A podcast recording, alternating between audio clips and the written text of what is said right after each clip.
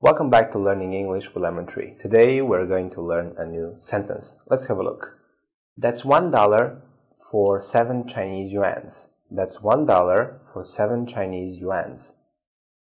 That's one dollar for seven Chinese yuans. That's one dollar for seven Chinese yuans.